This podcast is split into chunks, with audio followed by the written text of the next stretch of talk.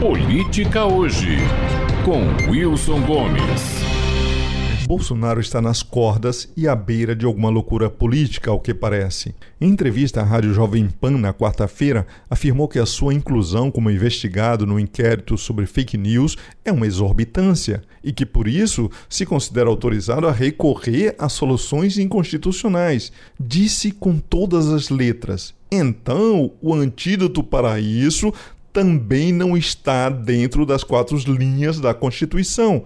Aqui ninguém é mais macho que ninguém. Fecha aspas. Sim, macho, pois afinal, para o presidente da República, não se trata de governar um país nos limites do marco constitucional e considerando legítimas todas as forças políticas, inclusive quando contradizem a sua vontade, mas de um campeonato para se determinar quem é o mais macho dentre todos. Mas por que chegamos a esse limite? Eu diria que por três razões: Bolsonaro investigado, Bolsonaro contestado, Bolsonaro rejeitado.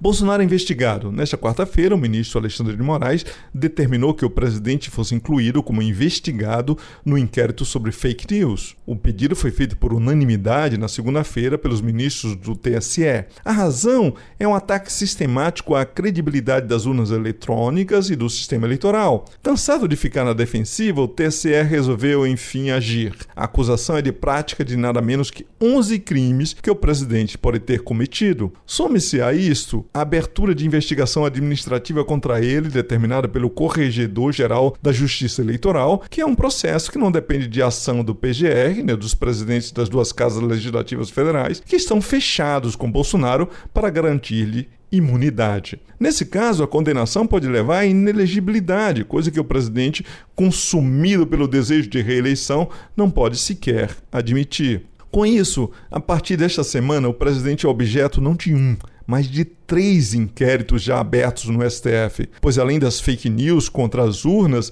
investiga-se Bolsonaro por interferência ilegal na Polícia Federal, presumivelmente para proteger os filhos, e por prevaricação no escândalo relacionado à compra da vacina indiana, além, naturalmente, da investigação administrativa a cargo do TSE. Bolsonaro contestado.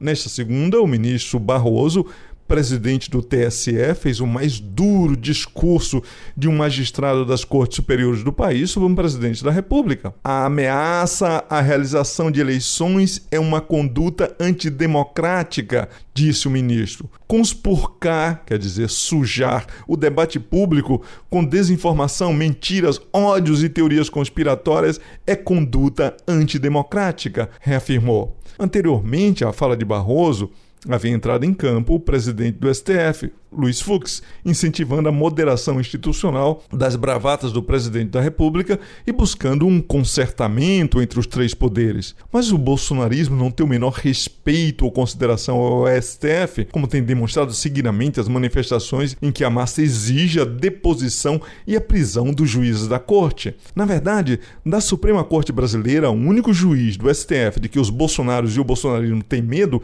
é de Alexandre de Moraes, que indicia, manda prender e pronto ponto. Mas agora Barroso subiu o tom e fez um veemente discurso republicano com tudo o que precisava ser dito. E enquanto eu concluía esta coluna de comentários, Luiz Fux se cansou de jogar xadrez com pombos e fez um pronunciamento em que cancela a reunião que tinha agendado com o chefe dos três poderes da República, basicamente reconhecendo que com Bolsonaro não tem diálogo possível. Fux apresenta três razões para não querer mais conversa com o presidente da República. A primeira são os ataques contínuos aos ministros do STF, que, segundo ele, devem ser considerados ataques a toda a corte. Além disso, continua, Bolsonaro mantém a divulgação de interpretações equivocadas de decisões do plenário, bem como insiste em colocar sob suspeição a rigidez, quer dizer, a lisura, a sanidade do processo eleitoral brasileiro. Por fim, Bolsonaro rejeitado. Como se não bastasse, o pesadelo de Bolsonaro se completa com o acelerado crescimento da rejeição do eleitorado a ele. A pesquisa Poder Data, realizada nesta semana, registrou que 61% dos eleitores afirmam que não votariam nele de jeito algum. Esse número é de 34% para Lula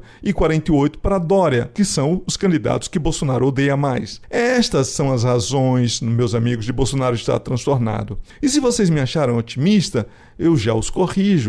Só não está com medo quem não está acompanhando a política. Os bolsonaros estão encurralados e sangram, é verdade. Mas na savana política, não é justamente nessa situação que os bichos ficam mais perigosos? Wilson Gomes, de Salvador, para a Rádio Metrópole.